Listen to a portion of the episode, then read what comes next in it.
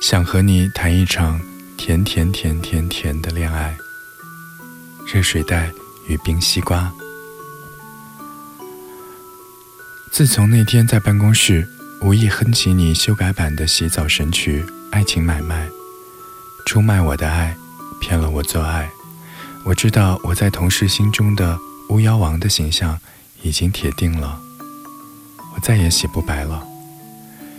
有时候我会想啊，爱情到底有什么屁力量，足以扭曲一个人的三观？初中的时候。迷上了犬夜叉之后，就发誓，我未来的人生伴侣一定要是杀生丸那种酷帅酷帅的类型才行。如果可以，我想回到初二的那一个暑假，对着坐在电视机前看着杀生丸舔屏的自己一顿暴打。什么呀，还不好好看书去？你未来的男朋友是个逗趣的人呀。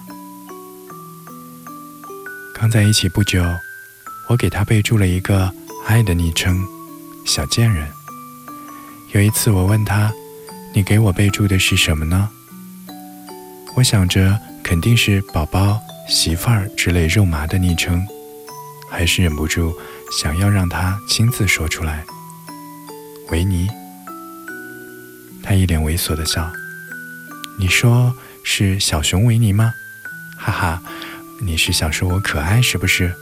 我有点好奇。答对了一半。我还摸不着头脑的时候，他说：“小熊维尼。”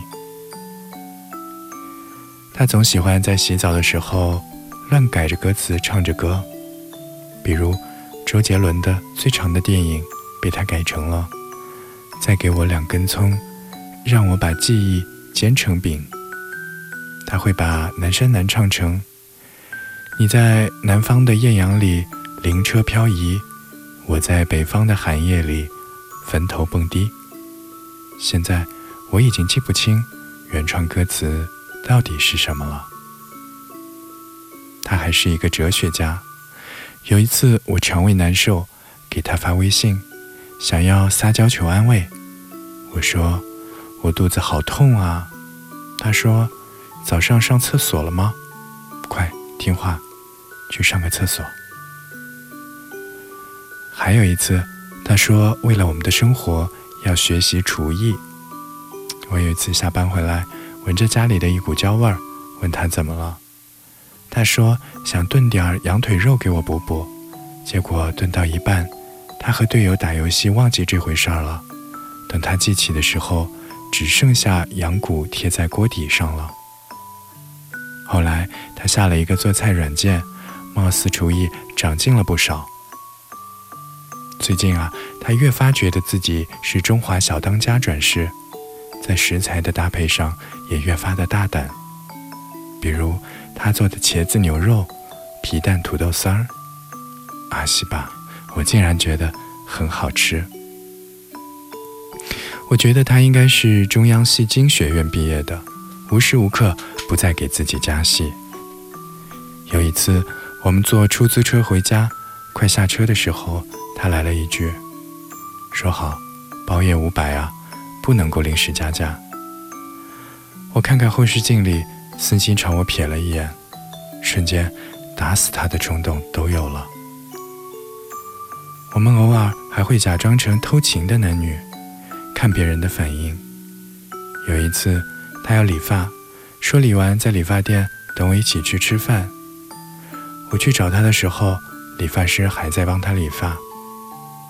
我说：“姐夫，你还没理完呢。如果我姐知道我们在一起了怎么办？”我心里偷笑，看我这大招，看他怎么接。没事儿，你姐在九泉之下会理解我们的。好吧，我认输。没在一起的时候呢，他的个性签名是“爱过，先救我妈，我保大的”。在一起之后，他把个性签名改成了“不约，保大，先救你”。我开玩笑说：“我和你妈同时掉在水里，你真的会先救我吗？”他当机立断，冲我点了点头，然后说：“当然，我对我妈也是这么说的。当然，他也有很靠谱的时候，他对身边的朋友很好，对人也有礼貌，所以他第一次见我爸妈的时候，成功赢得了他们二老的称赞。后来，只要我们闹矛盾，我生气。”我妈在电话里听出什么不对劲之后，竟然想都不想就站在他那边。你脾气要收着点，不要老欺负人家。看来啊，我是真的捡来的。我有时候在想呢，他真的是太有心机了。他在外人看来永远是一副正经的样子，但是却把所有猥琐的属性都展现给了我，而我。也在他的耳濡目染下，渐渐被同化了。嗯，今天就先说到这儿吧。